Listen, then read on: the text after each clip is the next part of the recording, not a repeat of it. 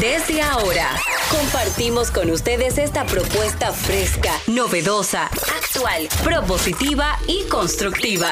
El programa donde la radio y las redes sociales se unen para darte la información más completa y diversa. Bienvenidos al mediodía con Mariotti y compañía. Al mediodía, al mediodía, al mediodía con Mariotti y compañía.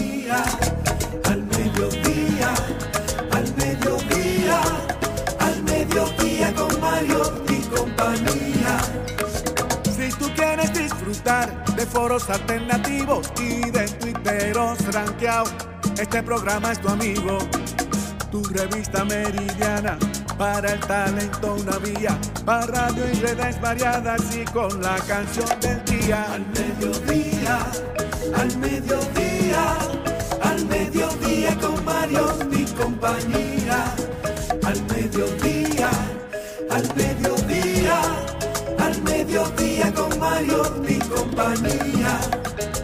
Si tú quieres disfrutar de página para izquierda, en la calle y el hogar, por eso no te lo pierdas. Para que hablemos un poco de salud y nutrición. Vamos allí camino propio de moda y decoración. Al mediodía, al mediodía, al mediodía con Mario y compañía.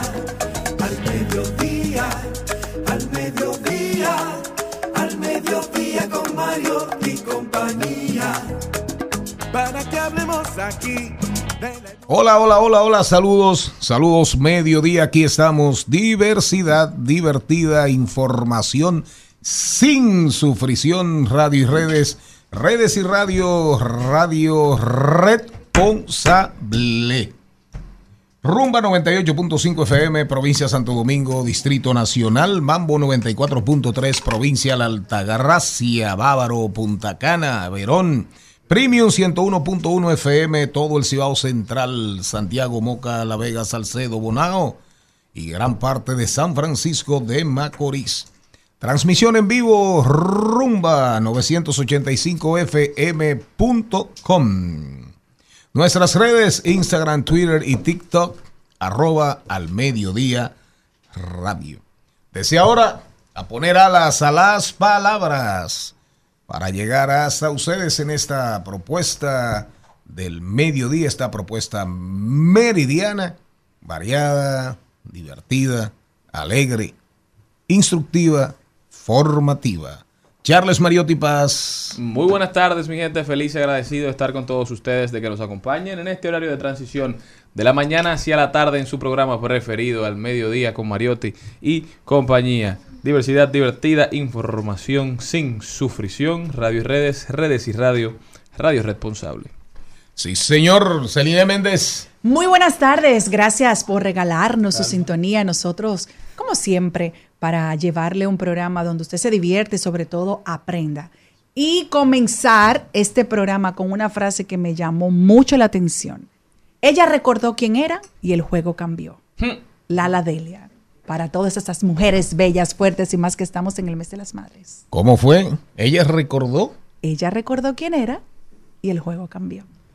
Oh, volvió hacia sí misma y se dio cuenta de todo el valor que tenía. Me gustó esa como simple pero fuerte esa frase. Ella, e, ella se dijo a sí misma, yo soy una mina de cobalto, de litio, de tierras raras. soy una bomba atómica. E, esa, esa es más o menos, esa es más bueno, o menos la, la idea. Sí. Soy una mujer y eso Soy hay que celebrarlo. Wow, me gustó esa actitud. ¿Cómo es? Soy una mujer y eso hay que celebrarlo. Así mismo, así le damos inicio a este programa. Jenny Aquino. Muy buenas tardes, señores. Gracias por estar en sintonía hoy. Mi corazón amaneció prendido en fuego, tan tan fuego. Can, can, hoy es el día de los bomberos. Mundialmente, felicidades para ellos.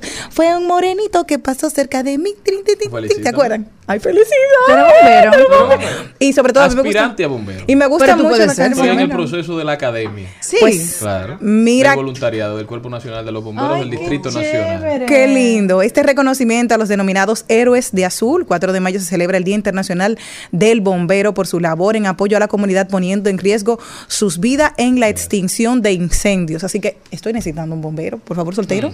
Soltero. Mm. Todavía el no bombero. puedo, soltero, dije. La Soltero. academia dura un año y lleva apenas unos meses. Y también Día. Mundial de la Contraseña.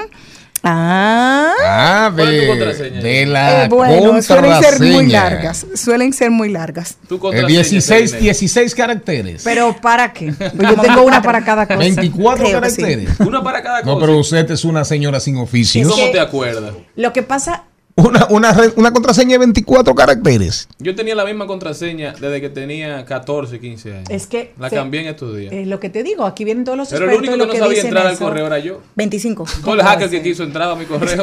yo me olvidaba de las cuentas. No, Ay, yo no. tengo una para cada, para cada banco, para cada Gmail. Pero la tienes apuntada en algún lugar. No. ¿Cómo va a ser? No, lo que pasa que son... Cuidado si tú eres tan segura como mi mamá, que mi mamá guarda el dinero a ver si ella, ella misma se le pierde. No, eso me pasa a mí. yo soy igualita que Margarita ahí sí. Pero me tranquilizo porque yo sé que algún día va a depende de las cantidades. 50 Ah, pesos. no, porque yo no guardo dinero. Es decir, yo guardo otra cosa. Una llave. Por ejemplo, yo he tenido que irme en Uber porque no encuentro la llave. Ay. Eso me ha pasado. Miren, hoy vamos a estar, hoy vamos a estar. Recomendaron un libro ayer. Ah, no lo leyeron, no lo leyeron. Pero hoy vamos a estar recomendando el libro otro otro éxito de Radio Guarachita de Byung Jun Chul Han de John Chul Han que se llama La expulsión de lo distinto. Mírenlo ahí. Es un como si fuera un folletico.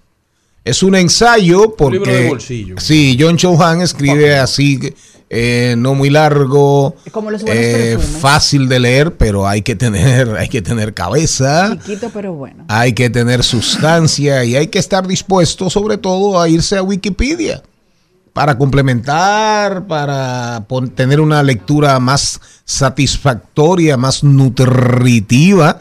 Se llama La expulsión de lo distinto. Oigan, oigan bien, oigan bien. Vamos a estar leyendo cositas así breves, pero solamente oigan, oigan esta partecita, oigan esta partecita, donde él habla del tema de las cartas, de las epístolas. Antes se escribía, lo, hay famosos intercambios de cartas entre filósofos, científicos, políticos. Y esas cartas están ahí, eh, forman una especie como de, una especie, no, forman un, el epistolario fue. Son eh, hasta libros, hasta cartas de consulta para usted acercarse a esas personalidades. Y dice John Chulhan, refiriéndose a, al mundo digital, dice, en el ruido digital de lo igual hemos dejado de percibir la voz del otro. Es decir, no, nos hemos vuelto resistentes a la voz y a la mirada. Para Kafka, él hace referencia, eh, Kafka, eh, Frank Kafka eh, escribía mucho, se carteaba y de hecho Kafka tiene, tiene una narración que se llama Investigaciones de un perro en una carta y ahí eh, hace referencia a una famosa carta a Milena en la que Kafka compara a los profetas con frágiles niños que oían cómo los llamaba la voz. Frágiles niños que oían cómo los llamaba una voz. Pero está hablando de los profetas. Se supone que para los profetas esa voz de quién era? De Dios. La voz de Dios. Entonces, eh, Kafka, ahí hablando en esa carta a, a Malena, a- digo a Milena, no a Malena, la nuestra, ojalá tuviese escrito, ojalá tuviese escrito Kafka. La voz y la mirada son además signos del cuerpo. Oiga esto, señora Méndez, señor Aquino. Una comunicación sin estos signos corporales no es más que un trato con espíritus. Oigan, qué profundo, señor Novaiciano. ¿A quién se le habrá ocurrido pensar que la gente podía relacionarse por correspondencia? Se puede pensar en una persona lejana y se puede tocar a una persona cercana. Todo lo demás supera las fuerzas humanas. Oiga esto, señora Méndez. Los besos escritos no llegan a su destino, sino que los espectros se los beben por el camino. Ay. Al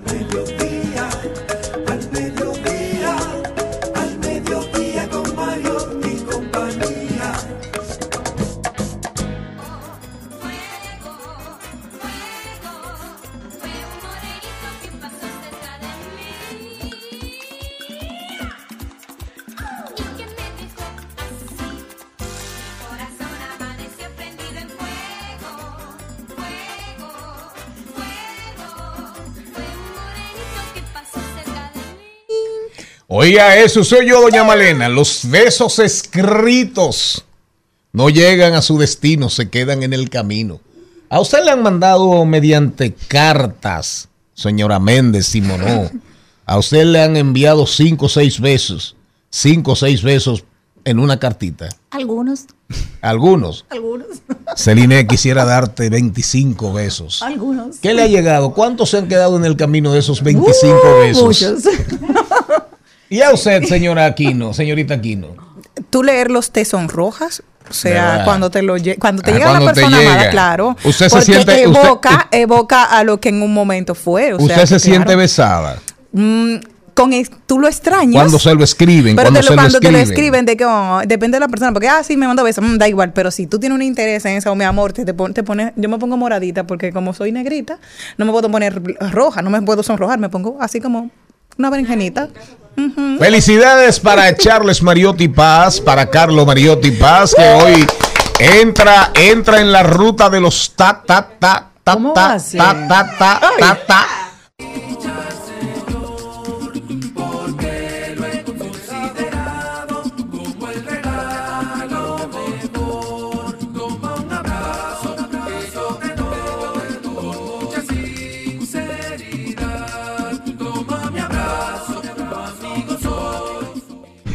Nuestra propuesta de hoy arranca por los pasillos del Congreso con Félix Nova. En el Congreso Nacional se aprobó el proyecto de ley de atención, inclusión y protección a las personas con trastorno del espectro autista. Y a la vez la Comisión de Salud de la Cámara de Diputados presenta la idea de un proyecto de ley que se denomina Programa para Insumos para los Diabéticos. Hoy Jenny Aquino nos trae un Buenas Vidas, Buenas Vibras, súper, súper musical, súper, súper interesante. Es sobre la vida de Brian May, el guitarrista del famoso grupo Queen, uno de los grandes guitarristas del rock, de uno de los grandes grupos, el cantante de Queen, Freddie Mercury, un un super cantante, un super, super, super, super artista que murió, fue de los primeros muertos ilustres del SIDA. Hoy William Medrano, teólogo, abogado y gerente financiero, viene a hablarnos de educación financiera en el currículum escolar. Eso es sumamente importante. Hemos estado insistiendo con este tema. Angelita García de Vargas reflexiona desde su alma. La doctora Wendy Moronta, quien es psicóloga organizacional, nos viene a hablar del tan llevado y traído ya el síndrome de burnout. Es decir, la, el cansancio, la apatía, la insatisfacción, el desgano, cuando usted está involucrado en un trabajo que no quiere, que posiblemente, casi seguramente necesita, necesita por el tema financiero, pero usted no quiere, se cansa y se harta. Vamos a caminar por los pasillos del Congreso.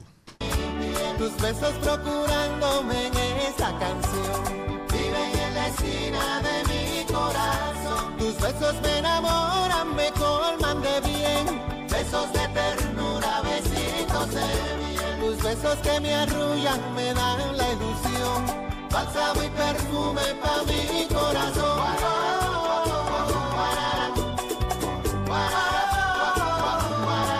mi corazón, hermosa luz es Al mediodía, al mediodía, al mediodía con Mario y compañía.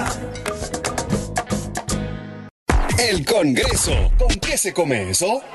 Conozca los procesos e interioridades del Congreso Nacional en un recorrido por sus oficinas y departamentos. Caminemos con Félix Novaiciano. Aprobado. Aprobado. Aprobado. Aprobado. Por los pasillos del Congreso. Félix Novaiciano está con nosotros. Félix, ¿cómo estás? Bienvenido. De maravilla, un gran día. Cuéntame, 4 de mayo. cuéntame qué está pasando, Félix, por los pasillos del Congreso. Me cuentan que hay una noticia que celebrar. Aparte de Cámara de Cuentas. Que eso Aparte de eso, no entres ahí, pero aparte no de Cámara de. Cuentas. Una de las noticias que se ha celebrado mucho el día de ayer es que en el Senado de la República se declaró de urgencia y se aprobó en única lectura el proyecto sobre el tema del espectro autista, sobre el tema de la concientización del mismo, que había sido muy debatido. Anteriormente en el programa habíamos hablado de ese mismo proyecto de ley y enhorabuena que se ha aprobado porque es muy interesante el mismo proyecto porque le da unas potestades a CONADIS, que es la, el Consejo Nacional de la Persona Discapacitada, para, para empoderarse en los casos de las personas con el espectro autista. Y también hace como programas de concientización, tanto en el ambiente laboral, en el tema del transporte, como en el ambiente escolar, para las personas que sufren del espectro autista. El proyecto se había conocido en una comisión bicameral para el conocimiento de esa iniciativa. Una comisión bicameral consiste en una comisión donde estén tantos senadores y diputados discutiendo un proyecto, que eso lo hacen muchas veces, para agilizar el tema del proceso de conocimiento y que se apruebe de una manera directa, tanto en el Senado y de igual manera en la Cámara de Diputados. Y en la misma sesión de ayer estaban varios diputados presentes para escuchar cuando se aprobaba dicho proyecto de ley. Y enhorabuena que es necesario ese proyecto de ley. También que sucede que tenemos una ley de discapacidad, la 5-13, que no se ha aplicado correctamente. Esperemos que con la ley sobre el tema del trastorno de espectro autista sí se pueda cumplir. ¿Y cuáles son los pilares, además de la visibilización de, de la, del espectro? Habrá, el tema de concientización, vamos a empezar por ahí. Segundo, va a haber un tema de que lo- las academias, a través del MESID, tendrán que cumplir algunos requisitos, como el tema de que no pueden negar estudiantes porque tengan el tema de espectro autista. Igualmente en el sector del transporte y también en el mercado laboral, no se puede negar el trabajo a una persona por esa condición. O sea que la estigmatización y la discriminación siguen siendo incluso de los principales problemas para el diagnóstico de, de personas con el espectro autista, porque hay gente que se niega porque lo tiene asociado a una connotación negativa, cuando no, cuando no es cierto, cuando pueden ser bastante funcionales y pueden y debe ser- deben ser integrados a la vida. Y, y a nivel médico, ¿cuáles serían los aportes que traería esa ley para las personas que tienen el espectro? Porque es carísimo poder costear esto. Es carísimo, se va a presentar el tema de que en las escuelas tengan como personal preparado para el tema de manejar el tema del espectro autista, porque hemos visto que muchos centros educativos dominicanos no tienen la preparación, son muy limitados los que pueden recibir a los jóvenes que tienen ese espectro. Y, y siempre tienen una cuota. Los que sí te aceptan tienen una cuota. Bueno, ya estamos agotados, no puedo, no podemos aceptar más estudiantes. Se van, perdonas, eh, Félix, se va a incentivar a crear más centros porque en, en las distintas, en los distintos municipios, en los distintos eh, locales, porque yo estoy de acuerdo con lo que lo hemos planteado en esta mesa y lo que dice Celine es cierto. O sea, no siempre hay la cantidad de centros que se requieren por los niños autistas. Yo en estos días estaba buscando por qué hay una población mayorita, ahora hay una población que va en crecimiento con el espectro y decían también que la tardanza en la maternidad, que hay otros factores, que hay cosas que no se pueden predecir pero que eso es uno de los factores que ha podido encontrar en, en común de, de por qué va creciendo. Otra cosa que me faltaba, si a un niño se le discrimina, porque tengo un caso cercano ahora que el niño se le acaba de descubrir ahora, que ya va, que ya está en, el último año en su etapa de, de colegio, de, la, de los primeros acercamientos que tiene un niño. Ahora le acaban de, detectar, de detectar que tenía el espectro autista y ya le acaban de diagnosticar. Y ya la- el, el colegio no lo quiere. ¿Qué se va a poder hacer en ese caso? ¿Se va a poder ah, tener una acción judicial contra los colegios? Se puede tener acciones judiciales, se podrá. La misma ley contempla de que habrá cierto tipo de sanciones a las personas que estén discriminando. Incluso se prohíbe el tema del acoso escolar a los jóvenes que tengan ese espectro autista. O sea que se le va a dar una protección en todos Se los le va a dar una mayor protección. Muy buenas noticias, de verdad Eso que la inclusión debe ser fomentada desde el Estado, pero también desde la sociedad. Y eso solamente lo logramos visibilizando la situación, el tipificar las leyes, el hacer leyes. Eso quiere decir que la sociedad le está dando una importancia determinada a un tema y este tema la merita toda. ¿Qué más ha pasado? Pero vamos, vam- vamos también de a elevar, a elevar plegarias para que el dicho se convierta en hecho Así es. y sobrepase el largo trecho que hay entre el dicho Sí, porque falta y, todavía un trecho. y el hecho. Porque si eso hay que decirlo con toda la certeza y sin tener ningún nivel, nin- ningún nivel de rubor. El autismo fue una atención en los ocho años de Danilo Medina, los CAID, los Centros de Atención a la Discapacidad, se dieron, se vieron, pesaron, influyeron en muchos lugares del país. Pero eso prácticamente se ha quedado ahí. Con el tema del autismo, con el tema del autismo, y lo decíamos el otro día cuando apoyamos la, la marcha, la marcha aquella que promovía una ONG que está muy vinculada a todo el tema del autismo, hablábamos de eso. Fíjense ustedes que con todo y los esfuerzos, esos ocho años hicieron dos cosas. Primero, la parte el que tenía que ver con la, con la locura, con el tema de la atención a las personas con, Demencia. con demencia en sus diferentes eh, expresiones y niveles.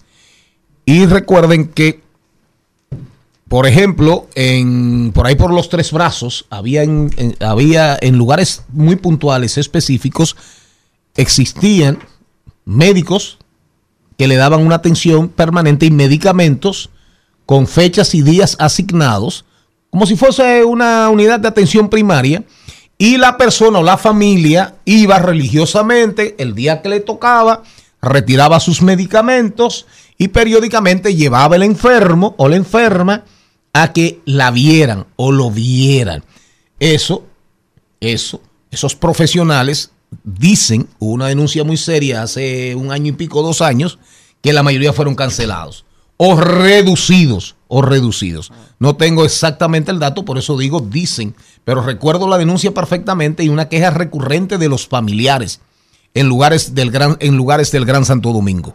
Entonces, con el tema de los CAI, ¿cuántos nuevos se han construido? O de los que estaban pendientes de, de, De terminar, de terminar, de terminar, y los que estaban prácticamente listos para apertura, ¿qué ha pasado con eso? Valdría la pena averiguar eso.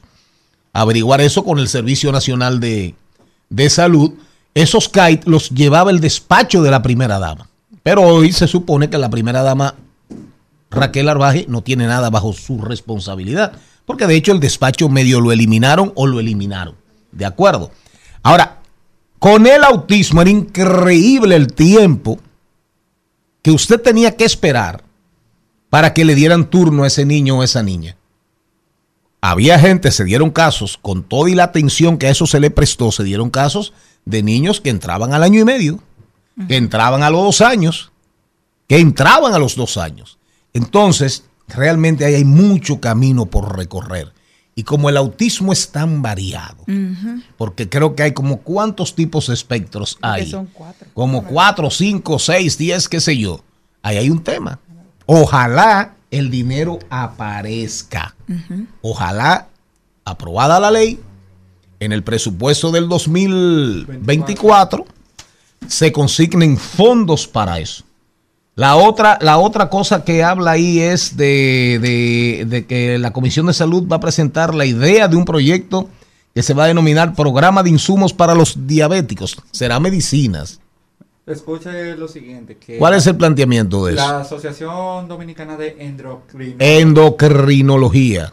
fue al Senado de la República para presentarle la idea de un proyecto de ley a los legisladores para el tema de un programa para el tema de los insumos para los diabéticos, porque aquí el tema de que los diabéticos normalmente no tienen una forma para tener seguimiento de sus condiciones y también para regular el tema del azúcar en muchos productos, Porque sucede La- que... sí, ha habido siempre una guerra con el tema de las colas.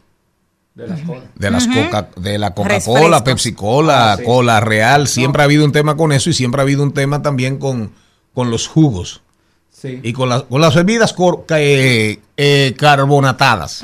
Principalmente en los niños, que incluso esa asociación presentó en la comisión el tema de unas estadísticas de la cantidad de azúcar que consumen los niños en horas de recreo en las cafeterías de los colegios y es sumamente alto. Es más, el dominicano promedio consume una alta tasa de azúcar en general y eso ha sido algo que presentó esa asociación de endri- endrico- Endocrinología.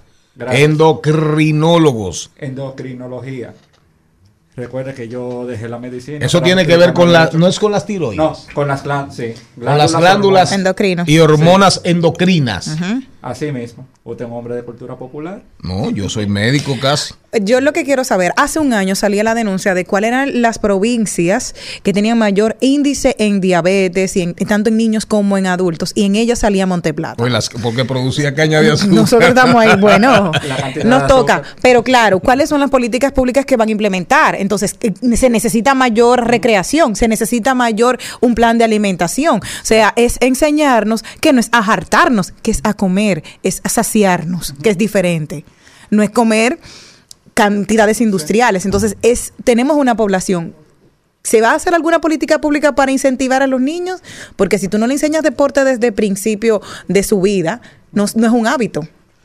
Sobre eso, recuerda que es una idea que presentaron. No han presentado todavía un borrador de la misma iniciativa. Ok. Pero me imagino que en principio deberían de presentar un plan de alimentación, principalmente para los jóvenes. Porque normalmente el dominicano no se alimenta bien, tanto en proporciones de- y también la cantidad de, de azúcar que consume. Voy a poner un- Frituras. no, yo te voy a poner un ejemplo. El dominicano no sabe la cantidad de azúcar que consume solamente en tazas de café. Hmm, Eso no tiene mamacita. No hice un jugo con mucho azúcar y eh, espagueti con muchas salsas. No, yo te voy a poner un ejemplo. Arroz. Yo he visto personas que le echan tanta azúcar al café que yo digo, hay un poco de café en azúcar, Ya, a esa cantidad. sí. Pero espero que pronto sea un proyecto de ley que se pueda aprobar en el futuro. Y también en el Senado que siempre aparece algo pintoresco. Ah, pintoresco. Hay, hay senadores pintorescos ahora. No, en el sentido de que a veces como están aburridos y hacen como algunas Oiga, iniciativas. eh, lo van a votar a usted ahí. Bueno, ¿valdrá la pena? Ay, no. Bueno, no, yo le pregunto. Que sometieron una resolución para reconocer a los urbanos Looney Tunes. Lunitun y Noriega.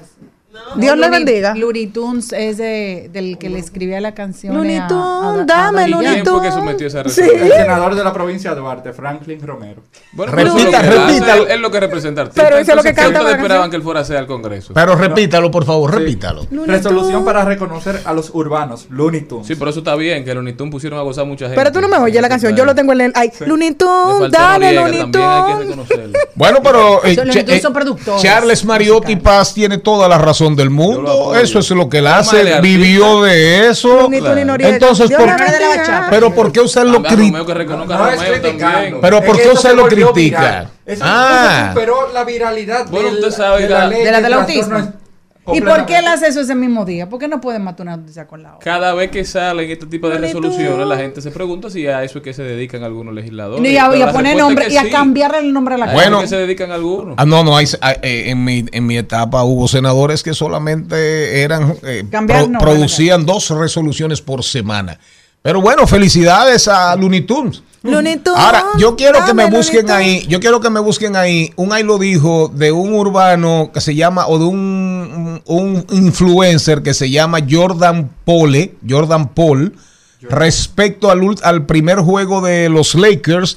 No, no, De- Jordan, jugador de la NBA, Jordan no, Poole es un jugador Ah. de Golden State. Tiró lanzó el el último tiro de tres que lo lanzó de muy lejos. Ah. Es un influencer dominicano que le manda una nota de voz. ¿Cómo Eso se ha hecho tendencia que algunos influencers le mandan nota de voz a personalidades famosas, aunque no le vayan a responder, y lo publican y la gente se hace eco. Esos son como memes, digamos, de audio. Ya, perfecto. No, ah, pero qué bueno que, que la voz, a propósito de John Chuhan y la expulsión de lo distinto, qué bueno que, esa, que ahí la voz tiene un poder.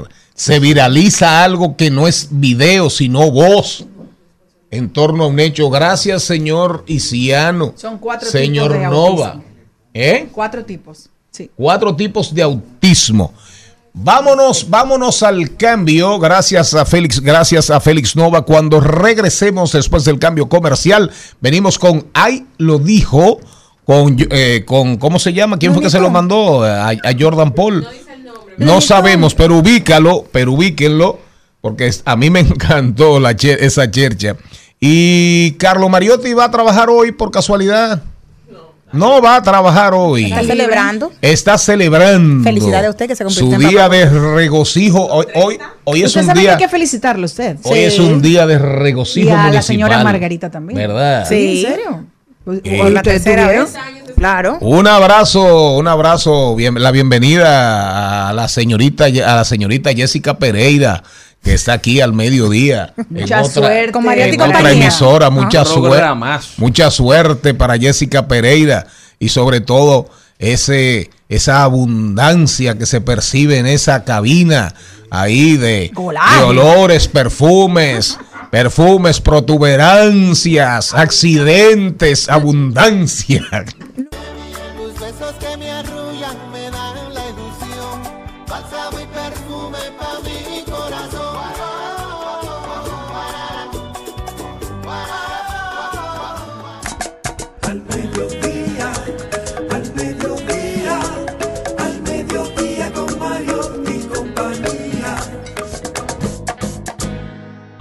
Seguimos, segui- seguimos con Al Mediodía, con Mariotti y compañía.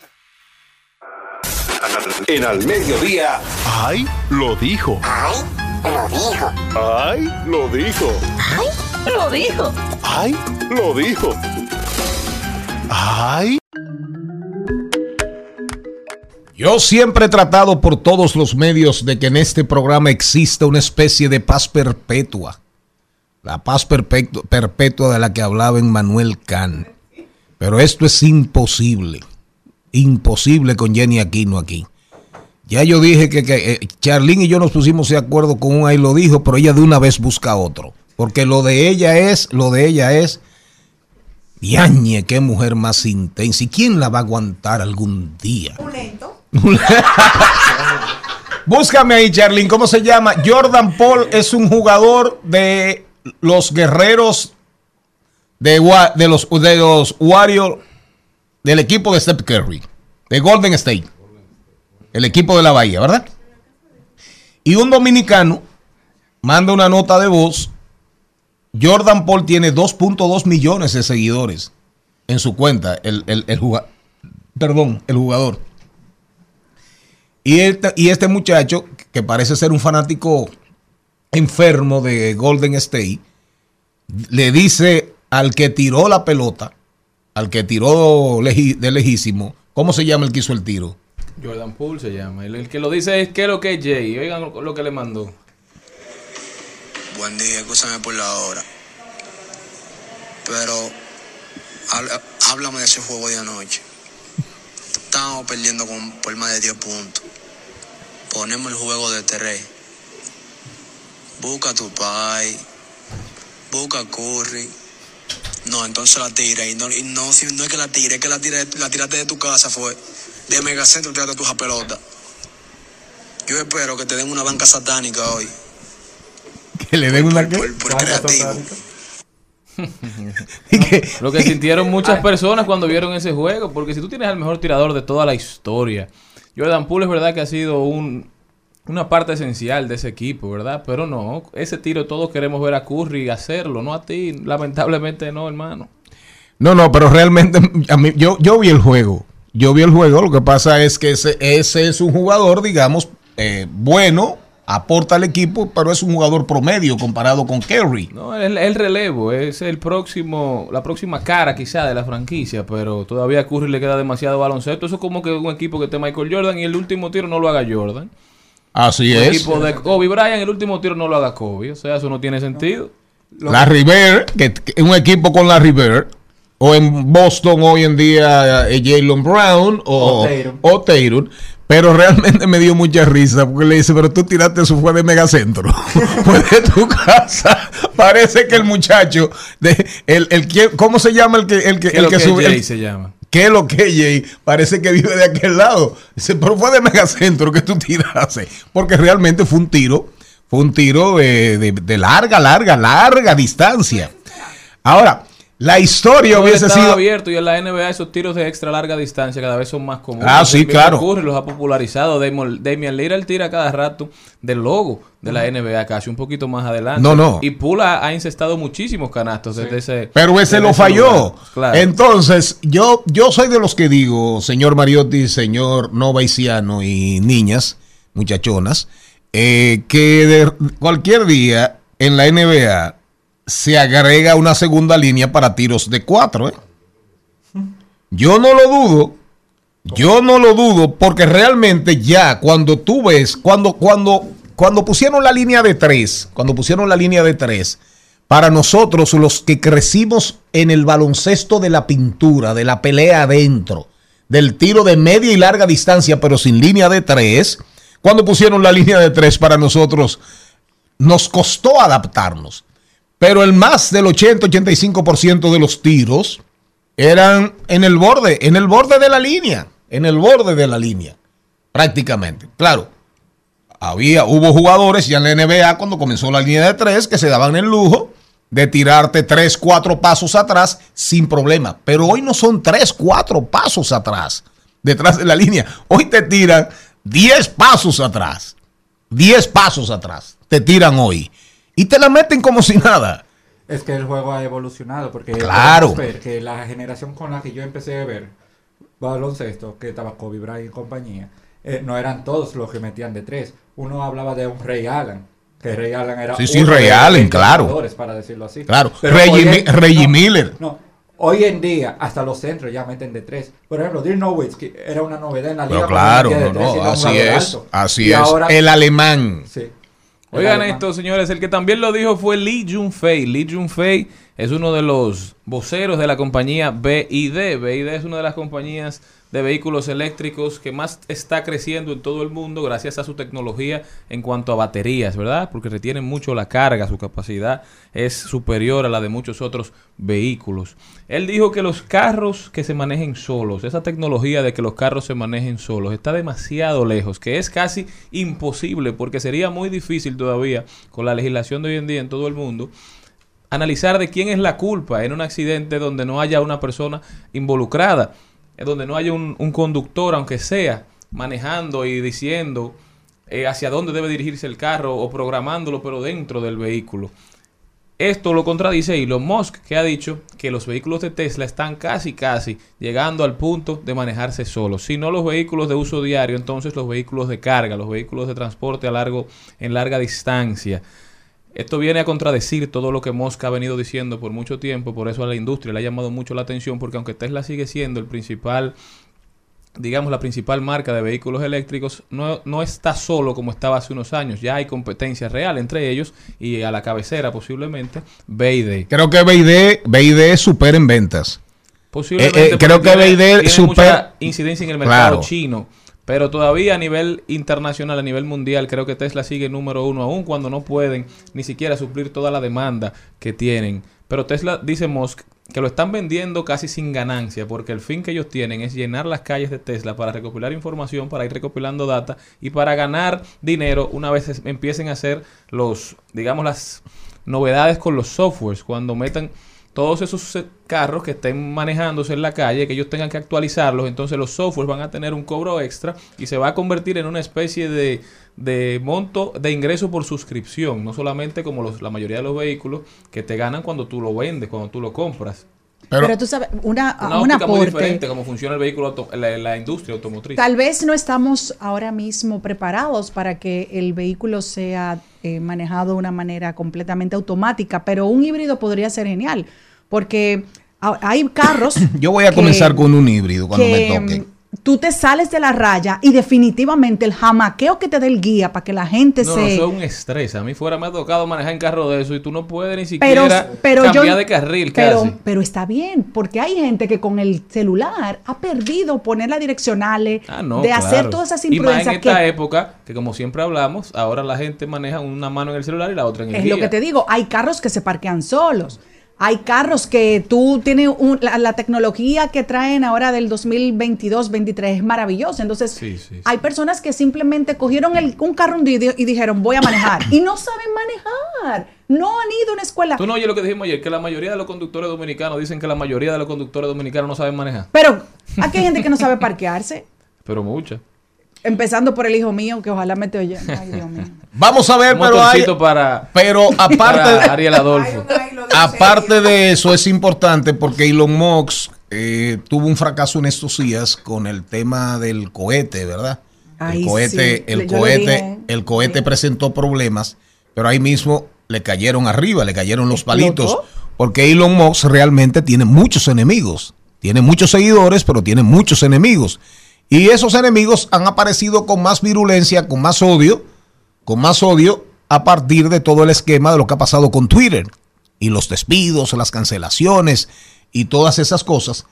Pero en es- le sacaron en las redes sociales, mientras él promueve Tesla, el carro eléctrico, por un lado, acaba de comprar un nuevo jet, un G, un G700, un G700, que es un jet sin personalización, por ejemplo, es un jet de unos 70, 75 millones de dólares, que contamina, que contamina a X o Y nivel. Y le han dado también en la madre en las redes sociales. Ah, por un lado Tesla y carros eléctricos, pero por un lado un avión, él tenía un 650, que es un avión bastante, compite, es de, las, de las grandes marcas del mercado. Hay tres grandes marcas en el mercado de los jets privados, que son Bombardier, que es de origen canadiense, Dassault, que es francesa, y Gulfstream, que es norteamericana. Entonces, él compró un norteamericano. Ahí le estaban dando hasta con el cubo del agua, por lo que generan los jets privados en términos de contaminación y calentamiento global. Entonces, eso se sumó a una información también, que en el año 2022, las compras de jet privados, oiga bien, las colocaciones y las compras, ya la adquisición de aviones privados, fue la más alta en los últimos años, por mucho. Y ahí se volvió a caer en el tema del calentamiento global y de cómo los ricos, por un lado, con la doble moral, la hipocresía, hablan de calentamiento global, pero mientras tanto andan en un Dassault 10X, andan en un, en un Bombardier eh, Global, un Global 8X, y todo eso se mezcla. Y ahí entra la presencia de las redes sociales, del mundo digital.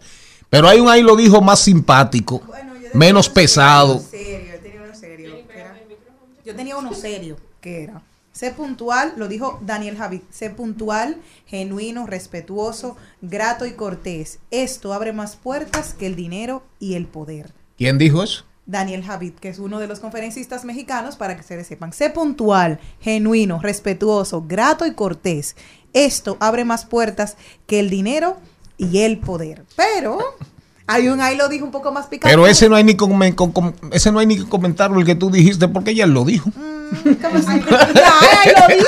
Ella ahí lo dijo. Pero el que lo dijo también fue el Ah. expresidente Hipólito Mejía, que dijo, a las damas yo las aprieto, y ahora más que soy viudo. Muy Hipólito. Ahora, ¿tendrá Hipólito fuerza para apretar a nadie? No. Pero él se, él- usted puede estar segura que él se cree Superman Bueno, no me y que para él no hay por favor. Pero tú no sabes, Charlie, si él está preparado. Yo se lo voy a 2023. preguntar, le voy a decir, ven Cuando acá. viene a ver te dice que Le ya voy a está decir- a 2.5. Ven acá, Hipo, ven acá, Hipo, dime, Hipo. Porque realmente la verdad, la verdad es que genio y figura hasta la sepultura Hipólito Mejía. Y por esa, por esa actitud y por esa personalidad, todavía sigue conservando Hipólito vigencia y presencia en la vida Sí, política donde dominicana. llega, donde llega, llegó papá. Y la gente, la gente, la gente no entiende a veces. Hay, los analistas políticos a veces no entienden la vigencia de Hipólito, independientemente de los juegos del poder. De los juegos del poder. porque todos sabemos que él tiene un peso en el PRM y nadie lo quiere en contra. Porque, ay, esa boquita tuya, esa boquita tuya. Pero realmente la es una personalidad. Va a durar mucho, ¿eh? Va a durar mucho. Va a durar mucho porque esa, esos espíritus así No nos mata nadie. eh, no los mata absolutamente ¿Se volverá a casar, nadie. Charlie? ¿Tú- Al mediodía, al mediodía, al mediodía con Mario y compañía. o tras tan solo unas horas la orquesta esté ya en cumplimiento de sus compromisos, esté ahora en la televisión y va a cumplir sus compromisos de fin de semana. Uno se alegra de que hayan sobrevivido todos bien, porque a este país y a cualquier país donde haya gente necesitada de alegría, le hace falta la orquesta de Fernando Villalona.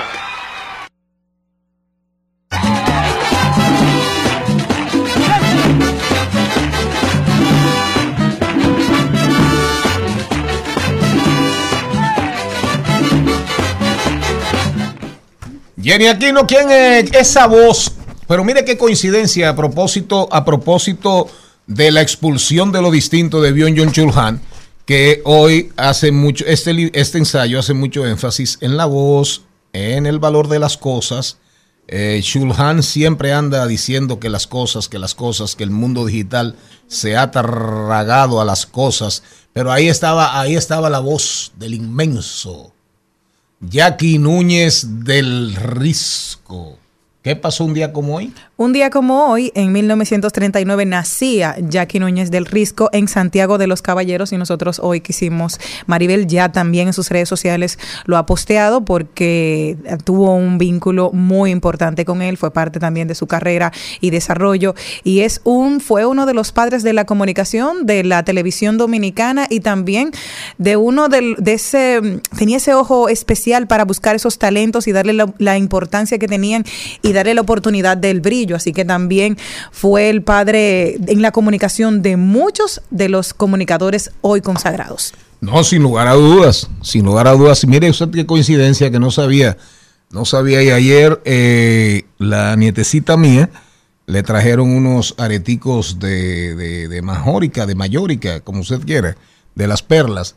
Y yo recuerdo que cuando trabajé con Jackie, yo no trabajaba con Jackie, yo trabajaba en Reto y Jackie era eh, cabeza visible de Televisa. Y yo era asistente de, yo era ejecutivo de cuentas y era asistente de Zoilo Suárez, que era el, el jefe de reto, porque José Augusto Tomén era el, y Maximito Lobatón eran los dueños, pero eh, Zoilo era, digamos, el operativo. Y recuerdo que cuando estábamos trabajando la cuenta de González Cuesta, que venía emergiendo como un monstruo ya, ya se veía lo que venía, tenían la línea Seiko, yo le llevo, yo era el ejecutivo de cuentas y voy donde José Miguel González, cuadra, cuadra el del teleférico ahora, al que pusieron, eh, al que Luis llamó para cortar la cinta y quitó al alcalde de los Alcarrizos. Por favor, permiso, ven José Miguel. Bueno, ese. Y José Miguel me dice que quería comenzar a promover esas perlas, que no son de verdad. Y las, se las llevo a Jackie, se las llevo a Jackie, y como a los 5 o 10 minutos eh, me dice, eran contiguas. Eh, reto, y, eh, reto quedaba en la José Joaquín Pérez, ahí en Gascue, y Televisa en la Lea de Castro. Pero eran patio con patio, se cruzaba. Y me manda a buscar Jackie, y me recuerdo como ahora, que me dice, mira a ver si esto te gusta. Perlas mayóricas, no por valiosas, sino por hermosas. Ay, mira. Ya quiero un genio, ya quiero un genio, sin dudas. Y ya aquí tenía unas salidas, tenía unas salidas eh, brillantes y muchas y muchos comerciales, muchos jingles de la época, muchos merengues espectaculares. Usted quiere un merengue más hermoso que Compañera, compañera. me encanta. Dedicado a Yuli Compañera. Carlo. Ujú. Dedicado a Yuli Carlo. Jackie Núñez, y recuerden una expresión famosísima de Jackie Núñez. Improviso las palabras, pero nunca las ideas. Para mí fue, fue de mucho, de mucho placer trabajar, trabajar con Jackie cuando en algún momento, en mi caso, trató de reinsertarse en la, en la televisión. Yo era ejecutivo ya, vicepresidente de Medcom y de RCC, de RNN, Telecentro, etcétera. y quiso volver, pero finalmente, eh, finalmente en el caso de nosotros, en esos medios no pudo. Pero sin lugar a dudas, una etapa, una historia de muchas enseñanzas, de mucho aprendizaje, que por más que la gente diga, el buen hablar nunca va a desaparecer. Nunca va a desaparecer el buen decir y el buen hablar. Y siempre habrá que tratar de aprender a hablar.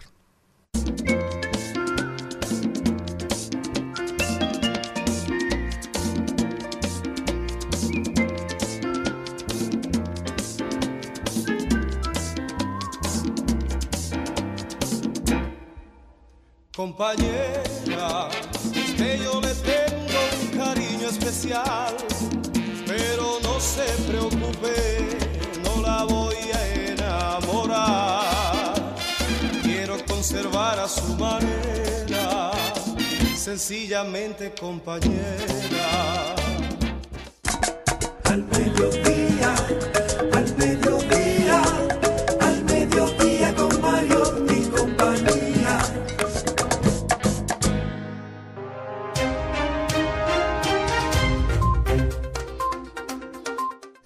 Diversidad divertida, información sin sufrición, pero indiferencia nunca frente a lo que pasa en el mundo. ¿Oíste Zelensky? ¿Oíste Putin? Rafael Correa, Rafael Correa es noticia en el día de hoy. Y trending topic en el Ecuador. Ajá, Sí. Correa. Sí, porque él publicó en Twitter lo siguiente. Me regalaron café de Galápagos. De Galápagos. Galápagos. Póngale, Galápagos. póngale el acento, por favor. Galápagos. Galápagos. Así mismo. Creí que decía organic, pero ha sido orgasmic. ¿Error o en serio? Bueno, ya lo voy a probar y les aviso. Si funciona, para hacerme socio. Y la imagen del café es, son dos tortugas recreándose un El sexo, sexo. Sí. Dos tortugas haciéndose el amor. Porque el, el ruidoso Ah, es el pero miren quién llegó ahí, ese bandido sin Dentro de las relaciones entre los tortugos, El del artista de este programa llegó ahí. Guaidocito. Madurito. Miren. Óyeme, repíteme eso, por favor. por- eh, eh, mira, Galápagos, islas del mar, del océano Pacífico, frente a las costas ecuatorianas, donde las primeras grandes investigaciones la Darwin. hizo Darwin y Humboldt. Y Humboldt. Humboldt, claro, Alexander von Humboldt, que fue amigo de Bolívar, de Simón Bolívar, el libertador. Dígamelo, por favor, ahí. Me regalaron café de Galápagos. Sí, Creí que decía organic, organic. que orgánico. Sí, sí, pero sí, ha sido claro. orgasmic. Que es orgásmico. Sí. ¿Error o en serio? Bueno, ya lo doy, ya lo voy a probar y les aviso. Si funciona, para hacerme socio. Bueno, Correa se parece a Hipólito Mejía ahí. Sí. Es que Si usted lo busca más o menos. los dos expresidentes ya que... otro que. Divertirse. Dígame usted. Me voy a Moscú precisamente y es que la explosión de dos drones sobre uno de los palacios de Kremlin ha creado, ha llevado a un círculo del presidente ruso a plantear abiertamente el asesinato del mandatario ucraniano Volodymyr Zelensky o una destrucción de Ucrania aún mayor. Vladimir Putin, poseedor de la última palabra en Rusia, es consciente del dilema ante lo que se encuentra el ultranacionalismo ruso. Espera una respuesta dura por tamaña afrenta, pero una escalada asustaría hasta sus socios. Mire, yo en esas cosas no creo mucho, para que estemos claros. Bueno, Eso puede ser verdad como tiene muchísimas posibilidades de ser mentira. Y coincido y recuerdo, coincido con Julio, que lo hemos discutido varias veces, con Julio Martínez Pozo. Eh, Putin, en un momento dado, cuando estaba emergiendo y estaba cimentándose como figura y cogiendo el control de los oligarcas rusos y de la política rusa, estaba en guerra contra los chechenos que hoy son sus aliados. Y el terrorismo checheno era omnipresente en Rusia. Y recuerdo que se anunciaron dos ataques terroristas famosísimos. En la prensa los asumió RT, que creo que ya existía, Sputnik, que es la, la, la, la, la agencia de comunicación de ellos, y al final resultó que era mentira. Pero bueno, eh, ya veremos, ya veremos. ¿Usted tiene algo, señor Mariotti? Sí, sí, vámonos para Estados Unidos, donde la Reserva Federal norteamericana subió la tasa de interés en un Otra ramas. 0.25% y llegó a 5.25%, el nivel más alto desde el 2007. Eso significa que están poniendo el dinero mucho más caro. O sea, caro para los préstamos. Así es. Las tasas se van a disparar. Y eso hace que haya menos dinero en la calle. Y ellos lo que buscan con esta medida es frenar el aumento de los precios, ¿verdad? Frenar la inflación. Pero de tanto frenar el aumento de los precios, posiblemente también frenen la economía. Antes se decía que no, que no, había, que no iba a haber recesión. No, no, ya aparentemente era- ya- Era casi imposible. Pero cada vez está más cerca un 2023 que ha entrado un poquito lento en términos económicos. Ahora se complica un poco más. Veremos qué hace el Banco Central Dominicano, que había estado emulando, ¿verdad? Las acciones de la, de la Fed. Había dicho hace unos días hace Que unos- no iba a subir. que ya no iba a subir más. Pero con esta nueva acción que toma la Fed, que parece que ya será definitiva, que van a pararse ahí, veremos si el Banco Central hace lo mismo y se paró un poquito. El punto 25 lo anuncian ayer. De hecho, voces disidentes, la misma, la misma Janet Yellen, que digamos es como la, la, la jefa de la economía, porque es diferente a la reserva, es diferente al tesoro. Janet Yellen, Janet Yellen en algún momento dijo, ah, entre sus discursos y su retórica con el tema de la deuda, que es el cuento de nunca acabar en los Estados Unidos, ella había dicho que el peligro de la recesión, si no se producía la medida del Congreso, si no se produce la medida del Congreso de aumentar el tope de la deuda, iban a entrar en recesión, obviando, obviando el, el efecto del aumento de los tipos.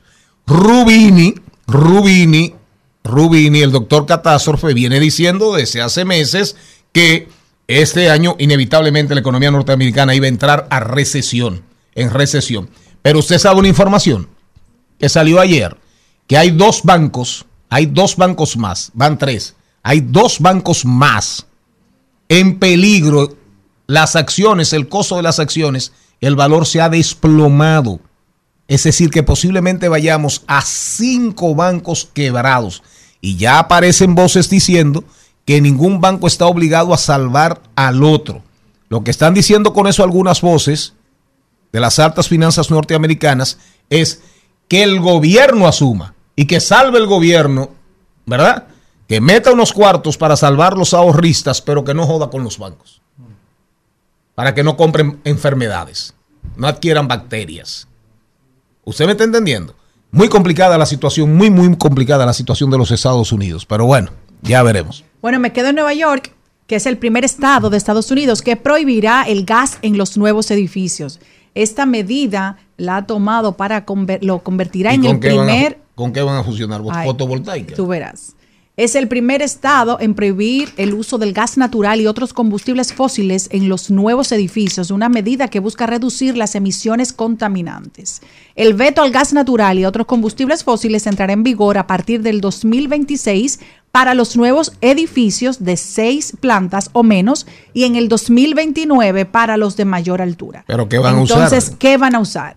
Ese dato, lo que dicen es, en una entrevista que le hicieron a la gobernadora de Nueva York, dijo que nadie tendrá que renunciar a su cocina de gas, sino que la medida busca simplemente iniciar una transición en los nuevos edificios para que se apueste por la electricidad o la bomba de calor. O metano, o metano para que algún día, para que deje de tener razón Gabriel García Márquez cuando dijo, cuando la M tenga valor, los, Los pobres, pobres nacerán sin C. un amor especial, pero no se preocupe, no la voy a aprovechar. Quiero conservar a su manera, sencillamente compañera.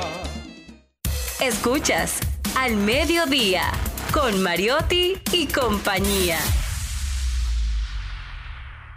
Seguimos, segui- seguimos con Al Mediodía, con Mariotti y compañía.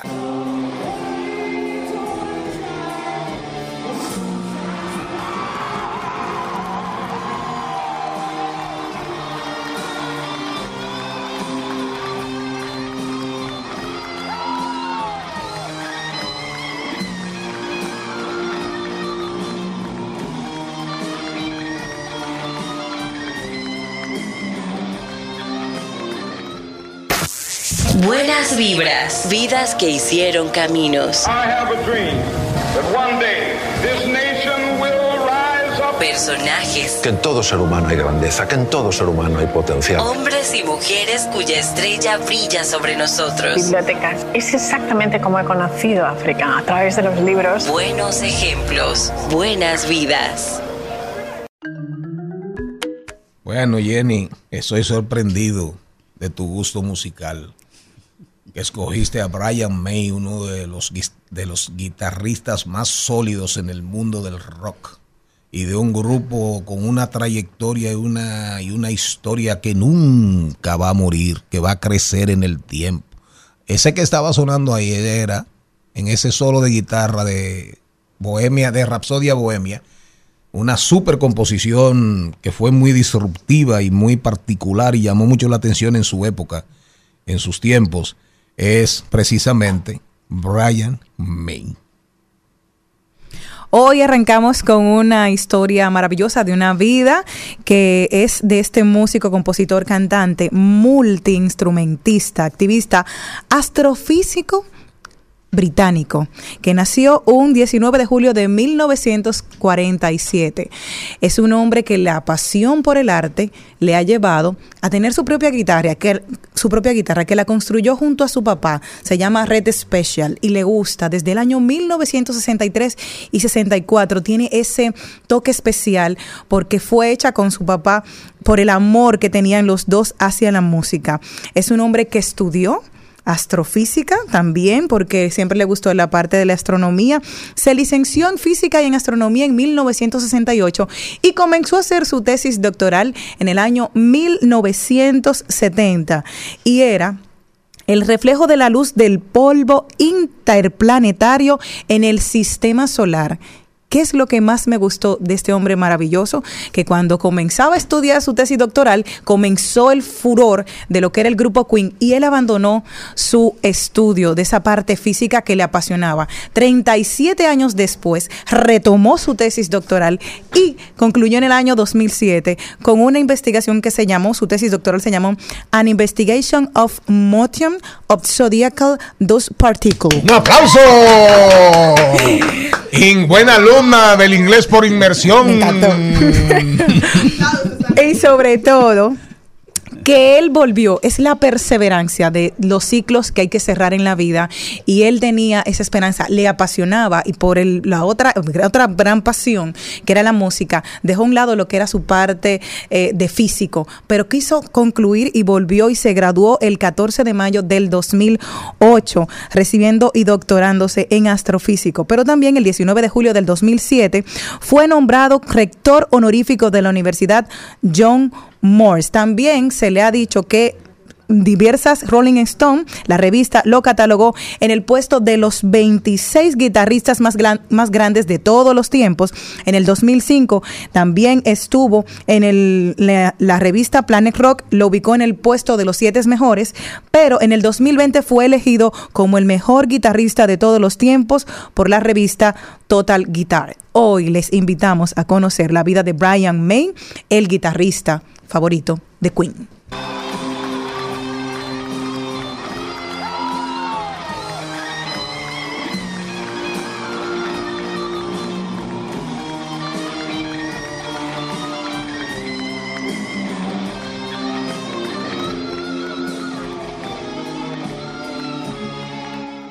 En Al Mediodía, con, Mariotti, con Mariotti y compañía, hablemos de tecnología.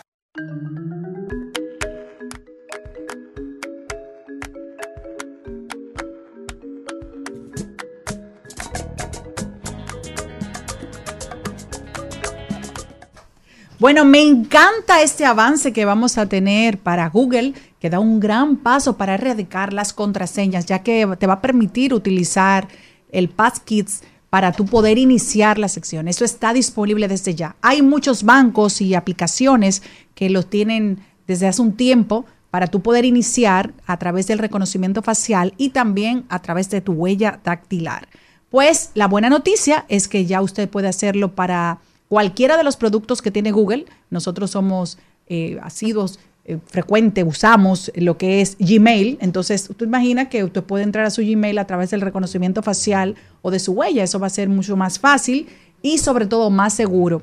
Van a dejar también la verificación de dos pasos, que es importantísimo que usted siempre la tenga para que pueda proteger sus datos. Así que ya sabe que ya a partir de este momento puede utilizar también para ingresar a todas, los, a todas las aplicaciones que tiene Google a través tanto de la huella dactilar como el reconocimiento facial.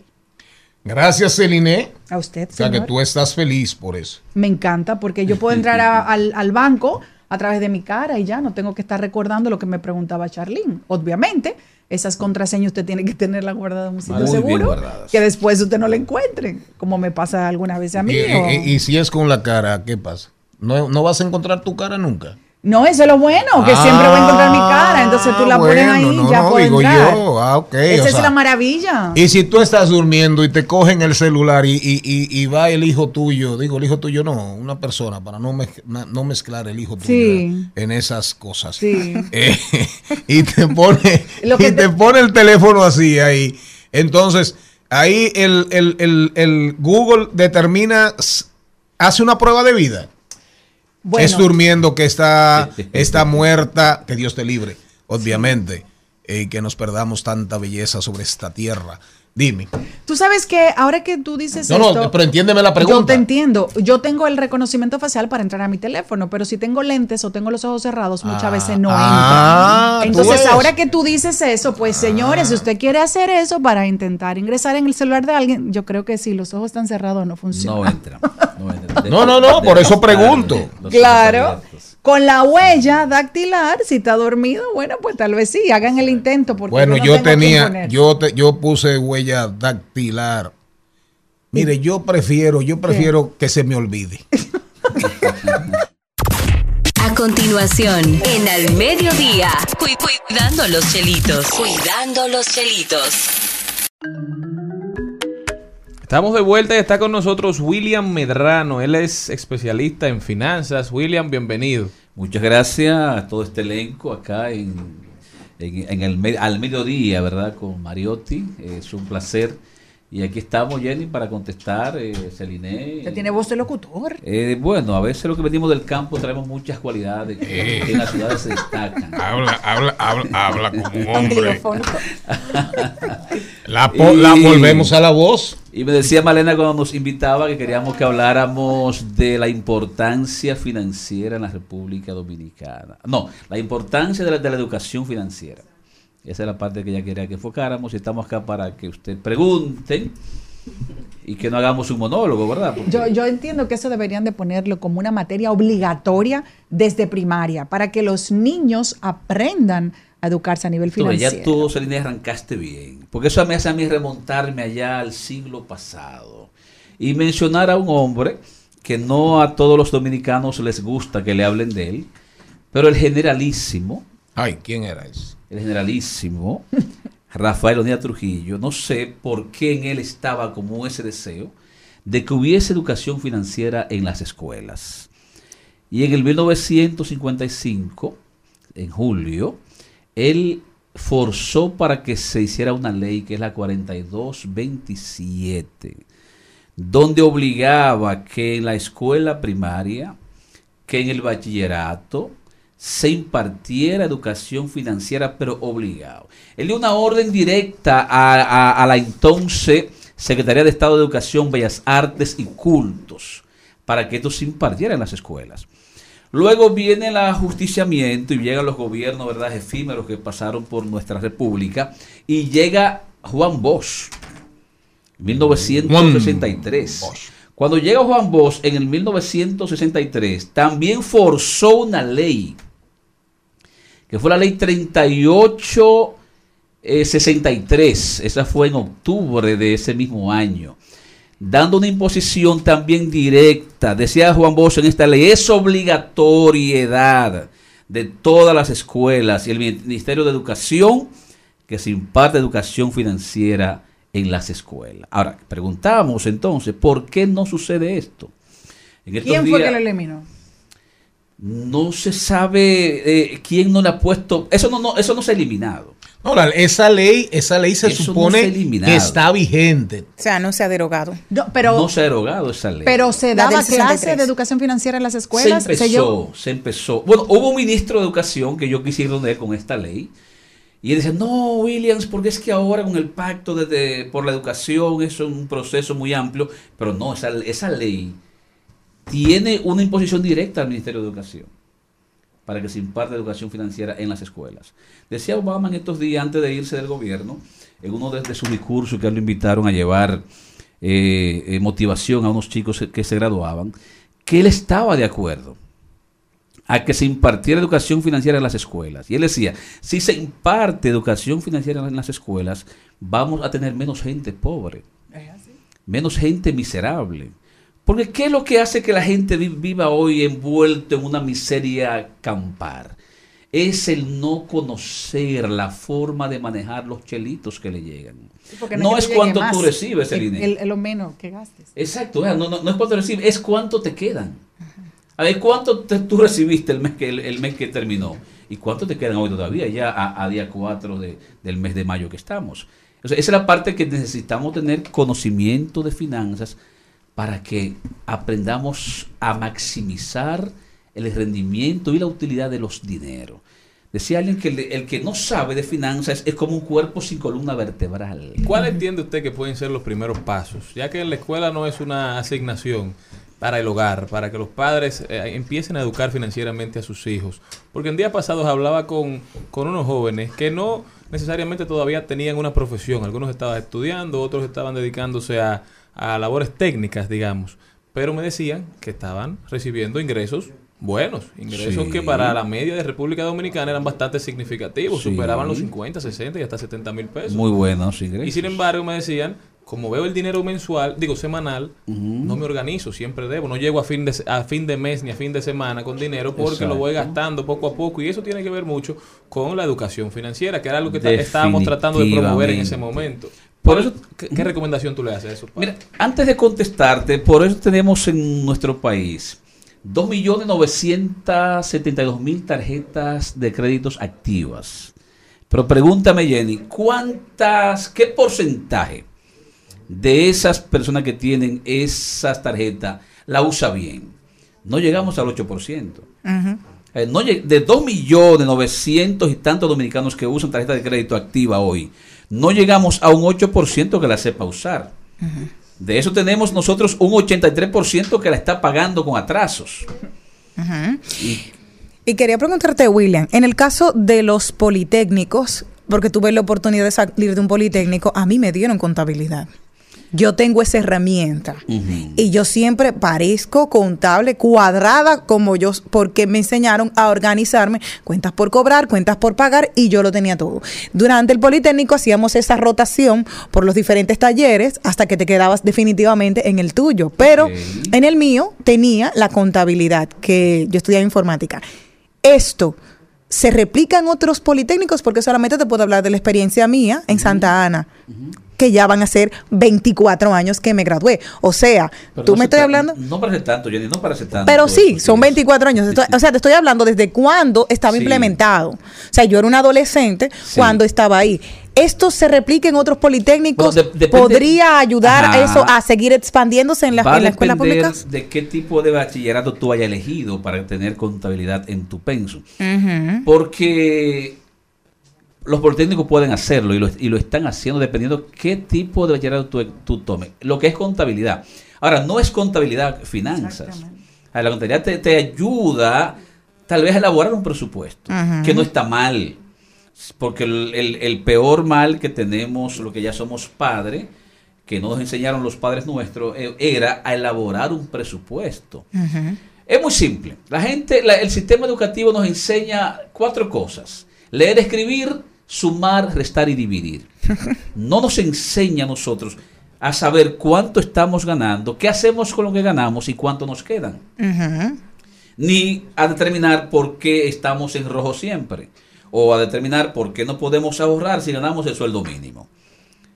Todo esto va en, en la organización. ¿Cómo, cómo te obtienes la organización? A través del conocimiento en las finanzas. El contador te ayuda a pagar los impuestos, te ayuda a decirte, mire jefe, por aquí este usted, usted- usted se pasó. Pero ese contador no te ayuda en lo que es la finanza personal, que es la finanza que debe nacer en el hogar, nacer con los chicos. ¿Y cuál es esa finanza? Para que la gente entienda de cuál es esa finanza. saber esa misma parte, saber cómo hacemos el, el presupuesto. Mira, ¿qué hacemos? ¿Qué tú haces con lo que te ganas, Celine? ¿En qué tú lo vas a, en qué tú lo vas a distribuir? ¿Sabes qué hacen los judíos en esos casos con los hijos de ellos? Ellos dicen, mira, hijo mío, o tú ahorras o nunca. Ellos dividen en cinco partes lo que ellos se ganan. La primera parte que ellos sacan en estos casos, los judíos, y a sus hijos se lo enseñan, es un 10%. Ellos llaman a esta parte, digo, un impuesto al cielo. Ese 10% ellos no son religiosos, los, los- los judíos, pero lo sacan por ahí. El diezmo. El 10. Eh, ellos no lo llaman diezmo, ellos llaman un impuesto. Luego te sacan un 10% y se, lo, y se lo llevan a gente que son pobres. Lo reparten como obra social.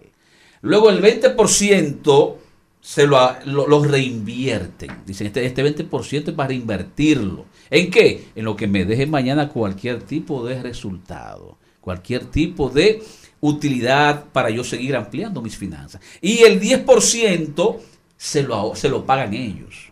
Como me decía antes a mí mi profesor en secundaria, Williams, cuando tú empieces a ganar, procura antes de empezar a pagarle a todo el mundo, pagarte tú primero.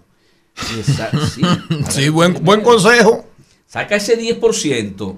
Ese 10 no se va a ir ni, en- ni- ni en, en- en imprevistos, ni en accidentes, ni en enfermedades. Ese 10% es tuyo. ¿Y para qué debemos usar ese 10%? Para lo que tú te propongas que Para le un regalo. nombre. Para un regalo de él. Es un regalo tuyo. Bueno, quiero mi apartamento, quiero mi carro, quiero mi universidad. Es decir, que no es para tirarlo para arriba. No, ese 10% es el premio que tú te estás ganando y le pusiste nombre cuando lo empezaste a guardar, el 10%. Es decir, que no es para comprarte una cartera. No, Ah, ese porque tú tienes que 10% decirle a la es gente, con bien. propósito. Ahora, Mi país te date tu traguito. ¿En qué te ayuda el 10%, Celine? Que cuando tú empezaste a hacerlo, te viene como la emoción y te apasiona. Dice, concho, ¿por, por qué yo guardo un 10? Si yo Debe echarle un poquito más. si yo puedo cohibirme de, de algunos gustos que no son tan necesarios y puedo entonces a ese 10 ponerle un 5. Así conozco yo gente en este país que son hoy multi- son gente hoy muy bien adineradas, que dijeron, William, yo empecé ahorrándome 10 pesos de cada 100 que me ganaba. Y con eso, al irme apasionando del ahorro, me enamoré de este, dice, ya yo lo que hacía era que trataba de guardarme por lo menos el 50, 50 pesos de cada 100 que yo me estaba ganando. O sea, la educación financiera, ya que no la tenemos en la escuela, eh, eh, Charlie, tenemos que nosotros los que somos ya papá, hacerlo en el hogar. O si no quieren hacerlo en el hogar porque no tienen los conocimientos, hay muchas herramientas hoy tecnológicas que están disponibles. Está el Instagram, está el YouTube, está el mismo Google, tienes, tiene aplicaciones que te dicen cómo tú aprender a organizarte. Están eh, eh, eh, los videos por YouTube. Hoy hay tantas fórmulas de cómo tú magni- magnificar lo que llevas dentro y cómo convertirte en un experto si tienes que irte a, hacer un máster a la, a la universidad. En esa parte ahí. Y dejar de vivir la vida a medias como tú la vives. Es increíble, señores. No solamente en República Dominicana, ¿eh? Seis de cada diez estadounidenses que usan tarjetas de crédito no le están pagando bien. Y para que sepas algo, y mueren estas personas sin nunca haberla pagado. No porque no, porque no estén al día, porque se engancharon en el saldo mínimo. ¿Qué es el saldo mínimo? Una soga que usted se pone en el cuello y no lo sabe. Y te estrangula eso. Que nunca te deja salir de ese círculo. Botando. Entonces, el que anda aquí es un fantasma. Pero una, una pregunta. una, una pre- mira, Ay. Char- mira Charlín cómo se ríe. No, es que Me- lo peor. Mira Charlín sí, cómo se ríe. banco, Una, una pregunta rapidito. Eh, ya llegó la doctora Wendy Moronta. Sí. Es ella. Pasa Sí. que no veo. Mira, una pregunta. Y rápidamente, una micro, micro, micro reflexión. Aquí teníamos un programa que se llamaba Programa de para la excelencia docente, del docente. ¿De acuerdo? Eso iba con las universidades de la mano, la MEXIT, Exacto. Y las universidades, eh, comencé a, a las universidades, Y hay como un instituto, me parece, eh, Inafocan. I- Inafocan e ISPO2, comenzaron a imponerles parámetros, estándares, reglas para formar un maestro. De repente se lo mandaron para el carajo y bueno, arrancó, arrancó un proyecto, ahora lo maneja educación, que nunca debe manejarlo porque la formación de maestros tiene que ver con educación superior. Correcto. Ahora se creó un programa que yo llegué, yo llegué a trabajarlo bastante en mi provincia cuando era senador, que se llamaba habilitación docente. Así es. Que lo que buscaba era que un profesional, por ejemplo, Darían Vargas. Darían Vargas es un ingeniero telemático, macrodata, macrodatos, big data, minería de datos. Venga, usted en una universidad en un año hace habilitación docente y usted no tiene que ser graduado maestro, graduarse como maestro, sino que usted es un profesional habilitado para dar docencia. Para, para enseñar. Y eso se hacía con el el INAFOCAN y universidades. Y universidades, a mí me tocó promoverlo y llegué, llegué a, a- a- logramos en Monteplata más de 300 profesionales habilitados. Creo, si mal no recuerdo.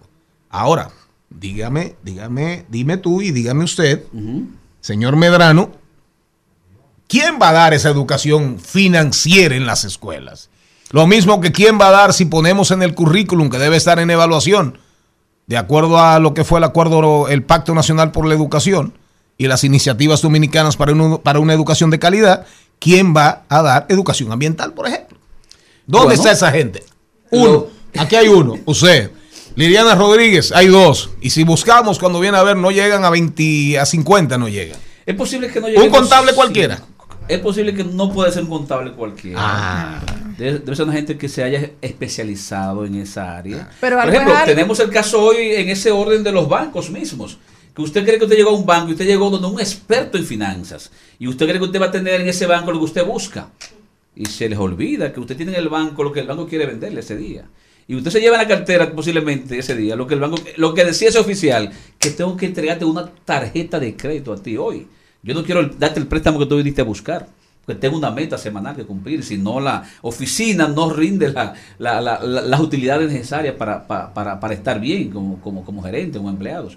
Porque no es, aquí cualquier trabajo en finanzas, cualquiera, un abogado, un Sí, sí, administrador sí, de sí. empresa, el contador que no es financiero también tiene que hacer esa parte, pero eh, en esa en esa habilitación docente, Charlie, deberíamos enfocarnos como, como país en esa parte de habilitación docente y formar Oh. formar técnicos que quieran de verdad hacer la diferencia en esta parte. Y esta aparición extraordinaria. Mi- mi- mira, mira, no me estoy del mismo color tú y ella. Mira, eh, William, eh, recomendaciones finales. Finales. Si tú quieres, quien nos está escuchando, tener una finanza más o menos, más o menos organizada, empieza por un presupuesto. Que eso es muy simple. Eso es, eso es como matemática simple. ¿Cuánto gano? ¿Cuánto gasto? ¿Cuánto me quedan?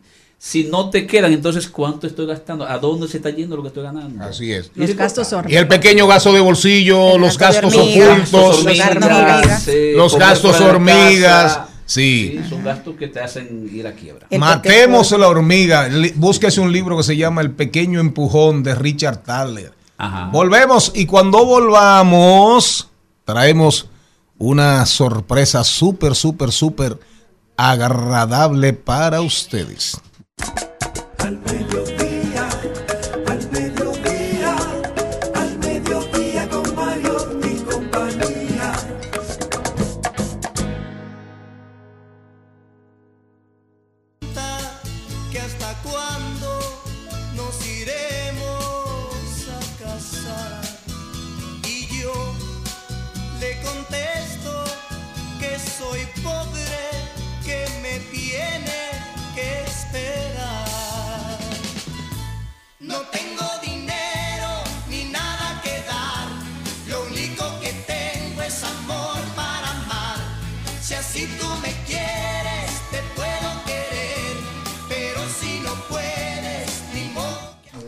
Nos acaba de llegar un certificado de inversión especial del Banco Central de altísima rentabilidad aquí a este programa. Jessica Pérez. Privilegio de mujer. Bueno, una Para amiga. una mujer. Es así, una amiga de hace mucho tiempo que quiero, admiro y respeto. Y sobre todo, le auguro muchos éxitos porque uno de los programas diferentes de la radio, ya hace muchos años, lo inició esa señorita. Es así. Ay Dios, qué bendición. Muchísimas gracias, mi hermosa Celine. Sabes que mi respeto y mi cariño para usted.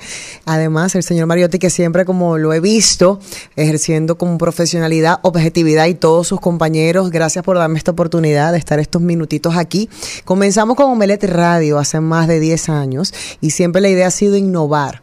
Ya las plataformas digitales han abarcado un mundo muy diferente y no obstante a eso, es unir un poquito lo que pasa en la actualidad con plataformas digitales, pero llevarlo a los medios convencionales.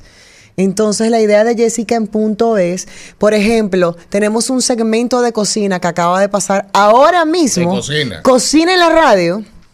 Pero en lo que tenemos a nuestra chef espectacular, Rosalía Mejía, ella va a preparar un traguito, algo sencillo, algo básico, y le ponemos un tema de debate.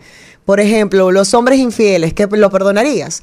Es un ejemplo X. ¿Y, vamos- qué bebe ese hombre infiel? y que bebe, que haría, y ella va, Oh. va diciendo los componentes de la mangolada, de este tajir y todo lo que está de moda. ¿Qué pasa? Ese, ese contenido también se sube a YouTube. Entonces tenemos lo auditivo, los ingredientes, el truco, la llamada del oyente y por supuesto lo visual. Entonces es tratar de traer algo Todos los sentidos. que no se haya hecho antes, incluyendo YouTube, aunque no es nuestro fuerte porque nuestro fuerte es la radio, pero que el público que está en Estados Unidos nos puede ver de noche, el que está en la radio se lo está gozando en el tapón, entonces la idea es que abarque todo y mi oportunidad de traer talentos jóvenes. Quería talentos nuevos todos. Y todas esas mujeres son tuyas. Todas. Suya, caballo. Tiene el edificio en una revolución. Sí, Mujeres sí, muy bellas. sí, mujeres espectaculares, talentosas, que entendía que hay que buscar esa oportunidad. Jessica, qué bueno es tan corto el tiempo, pero siempre te recuerdo con cariño desde tus inicios en televisión. Creo que fue en Antena Latina Sí, por ahí. ay, Dios mío, En Chilao Santa. no era, eh, no era en Chilao. Sí. Una- que estaba este muchacho Sí, que, Mario que hablaba Mario Hidalgo, que Mario era muy preparado. Que recuerdo que, bueno, me vio varias veces. Ya yo, ahí en esa época salí yo de Antena Latina y lo recuerdo con Sí, mucho cariño. wow. Tú, tú estabas muy chiquita. Sí, tengo 39, este año cumplo 40, un poquito más, pero eso fue exactamente hace 20 años. Sí, 2000, 2002, 2003. Sí, ahí salía 20 yo, ahí salí sí. yo para RNN y Telecentro. Sí. Jessica, gracias. Eh, vamos a ver si algún un día de estos tú, un día de No voy a traer a las mujeres para acá, tengo miedo. tu, tu super, tu super productor nos trae, nos trae el elenco. ¿cómo Tú- lo vamos a la hacer? vamos cruzando un ratito. Pero mándala una a una. Una, para una, Prometido. Se tiene que ir a trabajar. Los Gracias quiero. a Jessica Pereira. Nosotros nos vamos al Gracias, cambio. Escuchas Al Mediodía con Mariotti y compañía. Estás escuchando Al Mediodía con Mariotti y compañía. Presentamos 2020. 2020. Salud y bienestar en Al Mediodía con Mariotti y compañía. Nosotros, la doctora Wendy Moronta, psicóloga or- organizacional, pero con el permiso de ella, estamos, recuerden que estamos hoy recomendando el libro La expulsión de lo distinto de John Schulhan, una partecita donde Peter Hanke, que es un escritor alemán que ganó el Premio Nobel de Literatura en el 2019, que es un escritor de los más poderosos e influyentes del siglo XX y el siglo XXI, alemán, Peter Hanke se llama. Él va al mercado un día en un libro, en un libro, en un ensayo, perdón, en un ensayo, y oigan lo que, cómo, cómo cuenta él su paso por el mercado.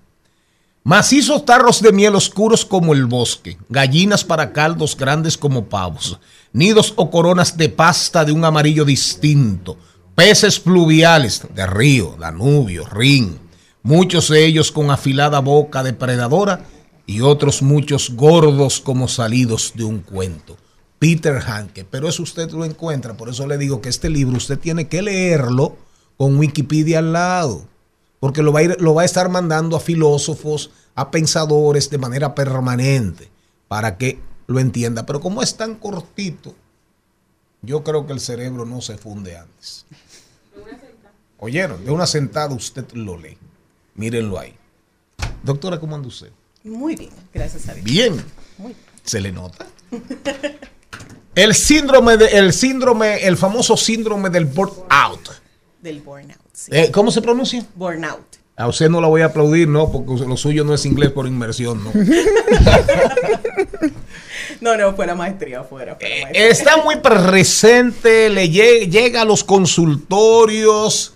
Realmente, ¿qué está pasando y cuál es el antes de la pandemia y después de la pandemia? Que me imagino que, la, que el cuento es otro. Sí, definitivamente.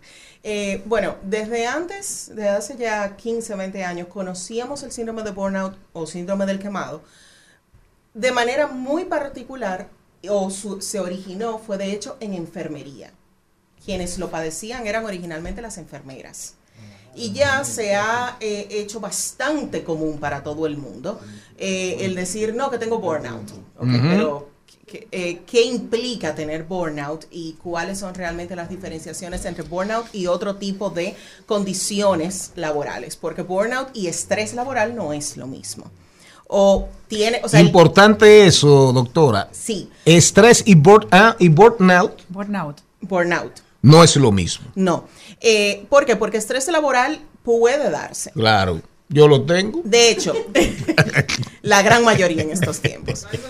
De hecho, eh, realmente sí tenemos el síndrome, el, el síndrome de burnout sí contiene estrés laboral, pero no necesariamente toda persona con estrés laboral padece de ¿Y burnout. cuáles son las diferencias más notables entre uno y otro? Porque en el síndrome de burnout está mucho más marcado ciertos aspectos psicológicos como la desvinculación emocional eh, o el desinterés que se puede generar de ser parte de esa carrera o de ejercer de manera continua y permanente las labores que hacemos. Por ejemplo, usted mencionaba que usted podía tener estrés laboral, pero quizás a usted no le sigue resu- a usted le sigue resultando interesante, apasionante y divertido estar en la cabina. A mí. No, aquí me desestreso laboralmente. Exacto. ¿Qué pasa? Que cuando eh, eh, padecemos de síndrome de burnout, en el caso de los comunicadores, es realmente cuando viene eh, la presión de yo realmente no quiero aparecer en la cámara. Eso fue- ya yo sé lo que es. Cuando Yo decidí dejar la televisión, entonces yo tenía burnout. Y si un invitado no llega aquí y no sabemos qué vamos a hablar, eso es estrés laboral. Exacto. Maravilloso. Un aplauso a Celine Méndez. Pero yo que- Qué rápido lo entendió. Lo entendió rápido, lo entendió rápido. Entonces, en el caso del síndrome de burnout, lo delicado está en los síntomas adicionales concomitantes al estrés laboral. En este caso, eh, ¿cómo nos afecta eso? Otros aspectos de nuestra vida que no es eh, solamente la parte laboral. Nos afecta en el sentido de pareja, en el sentido de padres o madres. eh, ya no queremos, por ejemplo, llegamos a la casa y en mi caso, que tengo dos pequeñines, es difícil conectar nuevamente con las labores escolares, no solamente por el, el fastidio que cualquier madre de manera natural dice, y hay que hacer una maqueta, no, no, sino de yo no voy a hacer nada, yo no pregunto, a mí no me interesa, yo no puedo cargarme más con más nada que lo que ya yo tengo en mi trabajo. O sea, mi, mi plato es mi trabajo. Eh, y no quiero estar ahí, no me siento bien ahí, pero entonces me aíslo de todo lo demás. Eh, cuando no sabemos hacer ese balance integral entre lo que es nuestra salud física, nuestra salud emocional, de cara a lo que estamos ejerciendo laboralmente, porque se supone que aunque nosotros podamos tener horarios de trabajo extendidos, aunque nosotros podamos dar la milla extra, una cosa es dar la milla extra y otra drenarte con el kilómetro y medio adicional. Sí, claro. Quiero saber, retomando lo que decía Charlie, hace, hace 10 años, ¿cuál era el tiempo, si había algún tiempo promedio en la que una persona podía tener burnout y cómo esto se ha incrementado eh, luego de la pandemia? O sea, que yo decía, "Nu- luego de 15 años trabajando en este lugar ya tengo burnout, pero ahora no. Entonces, ¿Cómo, ¿Cuándo empezaba, hace 10 años, para tener una referencia, cuándo era que comenzaban a manifestarse estos síntomas y ahora, después de la pandemia, cuándo? En el caso del, del burnout antes de la pandemia, era muy notorio en las personas que teníamos exposición permanente hacia el público externo. Ay, seguro el Por eso, servicio. por ejemplo, el sector salud tiene muchos temas de burnout, porque tenemos muchas situaciones de que estar constantemente recibiendo eh, eh, la eh, eh, recibiendo las crisis de los pacientes, las situaciones, eh, porque entonces hay, hay todo un complemento. No es solamente que el paciente esté enfermo, es que el paciente llega eh, estresado por ese ni- por, por las- o, o emocionalmente afectado por la condición que sea que tenga. Por eso empezó con el tema de salud. Luego pasó a las personas que tenían servicio al cliente de manera muy directa. Por ejemplo, eh, los cajeros bancarios, las personas que trabajan eh, de cara al público en el sector, por ejemplo, financiero. Por ahí va más o menos el asunto. Sin embargo, luego de la pandemia, viene, bueno, en la pandemia tuvimos entonces lo que fue la sobreexposición digital donde la desconexión digital se volvió el boom. O sea, aprender a hacer la desconexión digital, el saber que eso es un tema muy en boga a nivel de, de quienes trabajamos lo que son consejería de carrera. O sea, qué parte tú estás negociando la desconexión digital y qué parte no. Eh, sin embargo, a partir de la pospandemia nos reintegramos presencialmente o de manera híbrida, pero seguimos sin desconectarnos de manera digital cuando no estamos laborando. Porque entonces ahora tenemos la facilidad de que, bueno, ya me habilitaron todos los permisos para que si yo no puedo comunicarme contigo porque tú no estás sentado en tu escritorio, yo sí te mando un mensaje a X horas de la noche o durante el fin de semana. Entonces, a muchas personas, por ejemplo, a mí no me afecta porque yo no me reengancho con el tema del trabajo. Yo te respondo lo que te tengo que responder y, y despaché eso. Pero hay personas que no, hay personas que literalmente se vuelven y se conectan.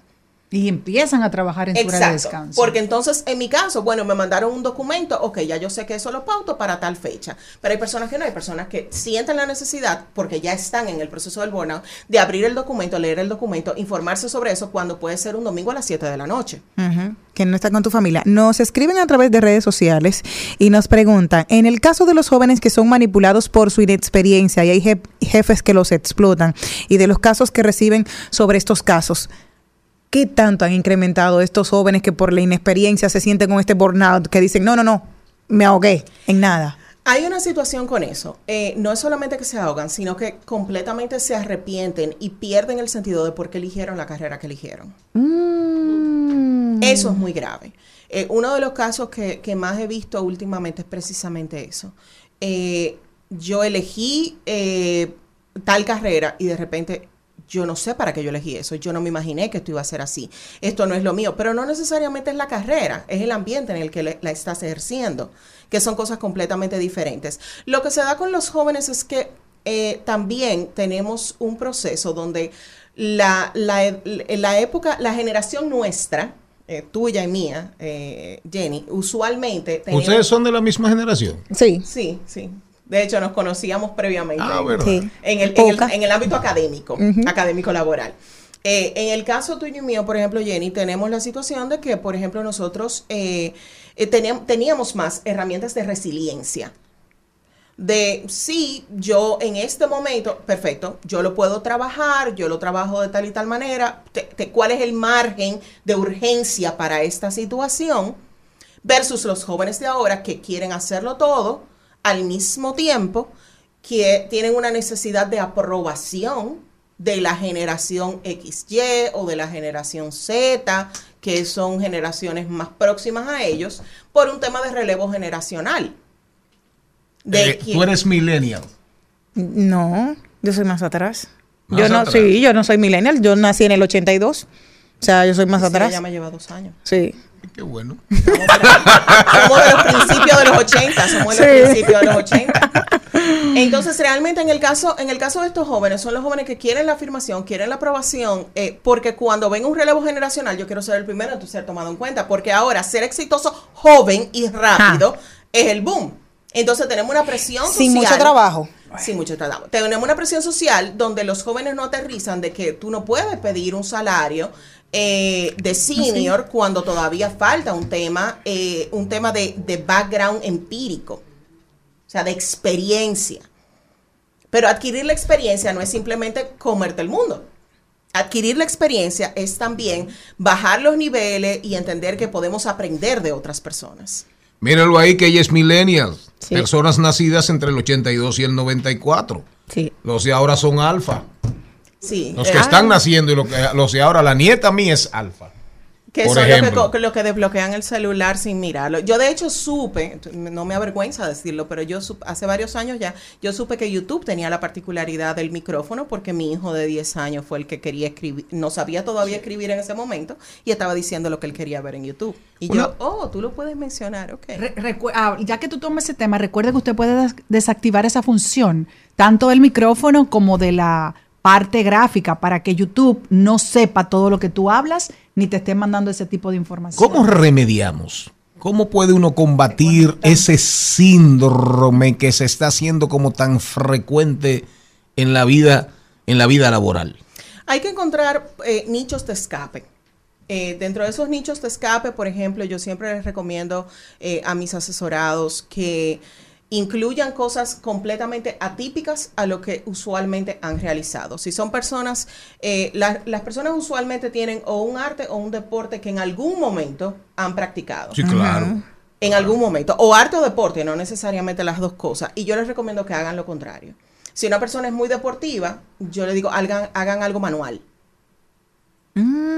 Hagan algo manual, algo que realmente Vete a tejer, nivel artístico. claro, no, no manualidades. tejer, O sea, por ejemplo, a mí me, a mí en, en un momento me cogió fue con colorear mandalas. O sea, hay libros de, libros de colorear de adultos eh, que se piden por YouTube y simplemente colorearlos. O sea, Tomar digo, una por, clase. perdón, por, por Amazon, exacto. Tomar una clase, hacer algo completamente diferente. Eh, si yo soy una persona, en mi caso, que trabajo mucho lo que es humanidades y demás, fácilmente si veo algún programa de, de- de televisión, pues lo busco de cocina. Me encanta. Que es algo completamente diferente. Diferente. Exacto. No necesariamente porque yo disfruto completamente ver el programa de cocina, pero me desenchufa del día a día que, al cual yo, yo necesariamente estoy expuesta aunque sea media hora, pero hacer ese espacio de hacer un, un unplug de lo que comúnmente ves para exponerte a algo abismalmente diferente. Eh, hacer, por ejemplo, en la, de las aplicaciones que, que usamos de jueguitos y no sé qué de- del celular, Ajá. utilizar, por ejemplo, las de armar rompecabezas. A mí me gusta lo de las líneas. El- el- yo Sí. siempre le he dicho, los rompecabezas son los gimnasios del cerebro. Así es. Y los crucigramas, Los crucigramas. ayudan. Y, y hasta jugar ajedrez, aunque usted no sepa. Y las Entonces, ese tipo de pequeños detalles, el- Así el- es. hay aplicaciones que aplica, que utilizan la desconexión. El digital. domino, el domino ayuda. Muchísimo.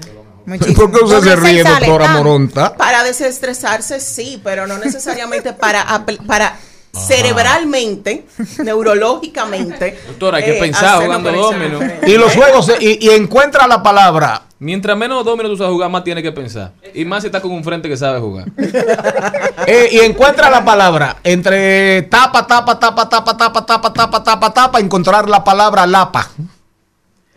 Sí, que son como varias líneas para tú identificar. Tapa, tapa, tapa, tapa, tapa, tapa, tapa, y tú tienes que buscar lapa.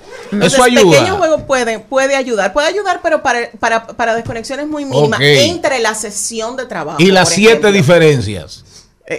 Sí, usted se ríe, doctora. Sí, sí, sí. No, no, es que. El eh, sudoku, sí, ¿verdad? El sudoku, sí. sí. Ahora, el sudoku Pero no es solo eso. Como le decía, eh, también hacer, por ejemplo, la desconexión digital. De hecho, ya las, eh, ya los, pro- ya los celulares, Sí. eh, tú no tienes que descargar una aplicación para hacer eso. Ah, sí, ahí. Ay, oh. Tú no tienes que descargar una aplicación para hacer eso. Y lo que duele. Dos Eh, buenas noticias. sino que eh, ya, por ejemplo, el bienestar digital de, de- de la, de la Samsung, de Apple, de cualquiera de esos, de, de esas marcas de celulares, ya tienen la posibilidad de tú dar eh, una periodicidad a la exposición que tienes a ciertas, a ciertas aplicaciones. Recomendaciones muy, pero muy para ser tomadas en cuenta. En cuenta. Mañana vamos a hacer un, vamos a hacer un, un pasito con el vamos allí para ahí pa- para ya está para que se vayan para Sajoma, para aguas calientes, para allá, para las aguas termales de Sajoma. Ahí está la sierra. Pero hoy, de verdad, doctora, mire, yo agradezco mucho a la señorita productora. Y por que- supuesto, si están teniendo síntomas físicos, eh, es importante, sobre todo migrañas, dolores de cabeza, ir al neurólogo. Esa parte es Agradezco mucho su presencia, agradecemos mucho su presencia porque también pasa que hay gente que le está pasando y no saben lo que pasa. Exacto. No lo identifican y cuando viene a ver es tarde porque esto carga depresión, eh, temas físicos, dolencias, etcétera. Gracias Así a la es. doctora Wendy Moronta, Charles Mariotti, Jenny Aquino, Celine Méndez y el don productor se despiden de ustedes ¿Tu nombre? y nos vemos mañana y posiblemente el lunes. Hasta aquí, Mariotti y compañía. Hasta aquí, Mariotti y compañía. Hasta mañana.